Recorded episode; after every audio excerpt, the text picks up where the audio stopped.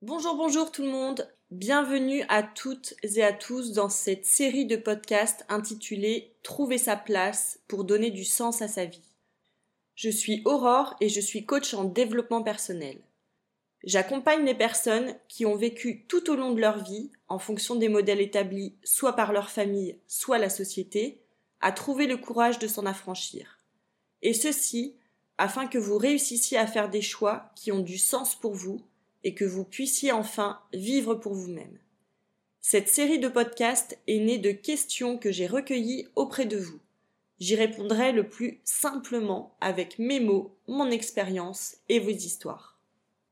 Question du jour, pourquoi je suis toujours dans le faire? Pour Romain, c'est se coucher le soir en sachant déjà que chaque micro-moment de sa journée sont occupés.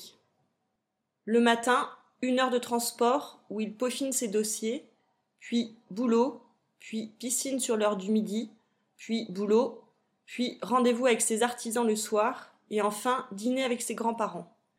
Rebelote les jours suivants avec variante de rendez-vous ou de sortie. Chaque moment de pseudo-libre est optimisé. Les trajets en voiture pour répondre à tel ou tel collègue, la file d'attente pour remplir son panier du drive. Ok, vous me direz, mais c'est quoi le problème avec ça? Le problème, c'est qu'avant, il n'y en avait pas. Il aimait avoir des journées remplies, mais là, il se sent happé par l'enchaînement des activités de la journée. Il a l'impression de sauter d'une chose à l'autre sans respirer. Quand il se lève le matin, il est fatigué et déjà démoralisé par la journée qui se prépare. Il n'arrive pas à voir dans les jours prochains quand il aura un moment pour lui, pour souffler. Il y a aussi l'exemple de Marine, maman célibataire qui a la garde de ses deux enfants une semaine sur deux. La semaine où les enfants sont là, le train-train quotidien est rodé et rythmé par les activités des garçons, son travail, son sport. Les journées se succèdent pour le plus grand bonheur de Marine. Elle adore les avoir, les voir jouer et évoluer. Par contre, les semaines off, Marine passe du rôle de maman comblée et pleine de joie au rôle de super-héroïne de la procrastination, voire de l'hibernation. Elle n'a envie de rien, elle stoppe même son sport et passe son temps sur son canapé devant sa télé. Elle refuse même les invitations à sortir.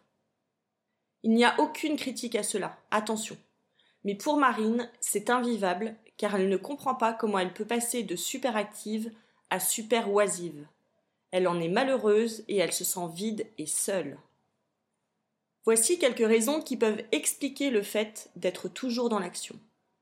Raison numéro 1, cela peut être par obligation, le syndrome du bon petit soldat. Tu estimes qu'avant de t'accorder du repos, tu dois accomplir tout ce que tu as à faire.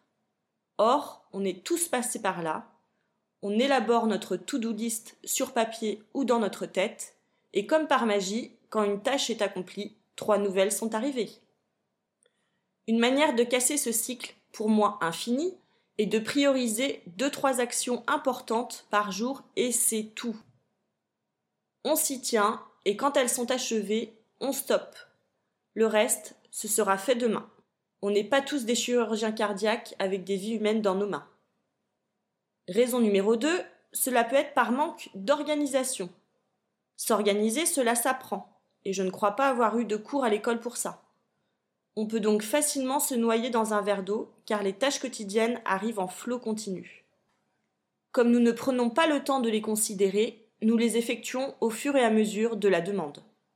Un truc à appliquer est de se poser, de prendre le temps, aller entre 5 et 10 minutes max, de lister ses tâches et de les prioriser.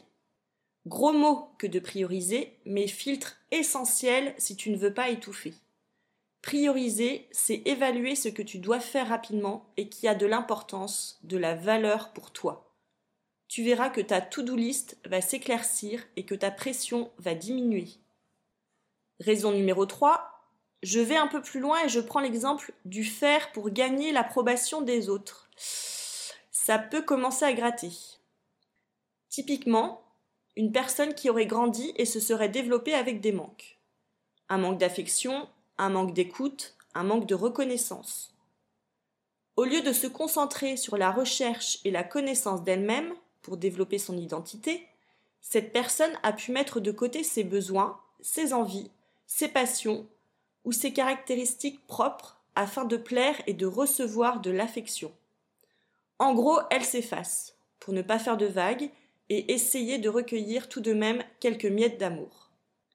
Si tu te reconnais, je te conseille d'écouter mon podcast précédent, qui te donne quelques informations sur la construction identitaire à travers les notions de besoin, de valeur et de croyance.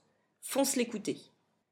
Raison numéro 4, on peut être dans l'hyperactivité car on dit tout le temps oui. Le oui est issu de l'éducation reçue. En tant qu'enfant puis adulte, on a souvent pour habitude de répondre aux besoins des autres avant nos propres besoins. Le oui satisfait le sentiment d'être aimé et de faire plaisir aux autres, quitte à ressentir de la frustration, de la colère ou de l'injustice. Comme l'explique Christophe André, en essayant d'être le plus conforme possible par rapport aux désirs des autres, de nous voir forts ou faibles, on s'assure de ne pas être rejeté. Tiens, cela rejoint beaucoup la raison précédente. Challenge du jour, entraînons-nous à dire non, à travailler notre assertivité, c'est-à-dire notre capacité à rester ferme et à s'exprimer pour défendre nos besoins, nos droits, tout en respectant les autres. Ces raisons sont exhaustives. L'idée à retenir est de prioriser le fait d'être plutôt que de faire. Imaginez que vous connaissiez réellement vos besoins. Un besoin est quelque chose qui nous est propre et qui ne dépend pas d'autrui. On a envie de s'y atteler et d'agir sans notion d'obligation.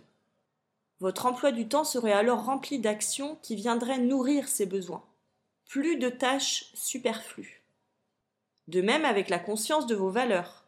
C'est ce qui compte le plus pour vous et qui dirige la manière dont vous agissez.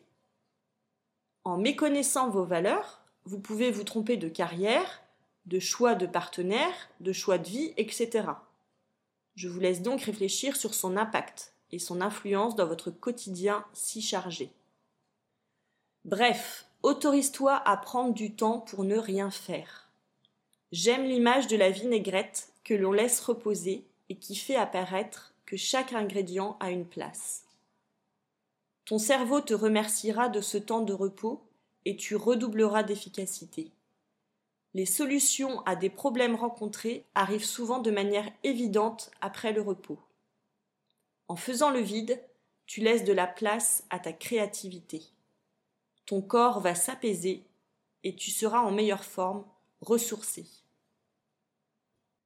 C'est la fin de ce podcast. J'espère qu'il t'aura apporté une petite dose d'énergie ou des idées à mettre en place. Je vous accompagne pour que vous preniez conscience de qui vous êtes, de ce qui vous fait envie pour que vous passiez à l'action sans avoir peur du jugement. N'hésitez pas à partager ce podcast autour de vous. Vous pouvez aussi me laisser un petit commentaire sur ce que vous avez mis en place. À très vite!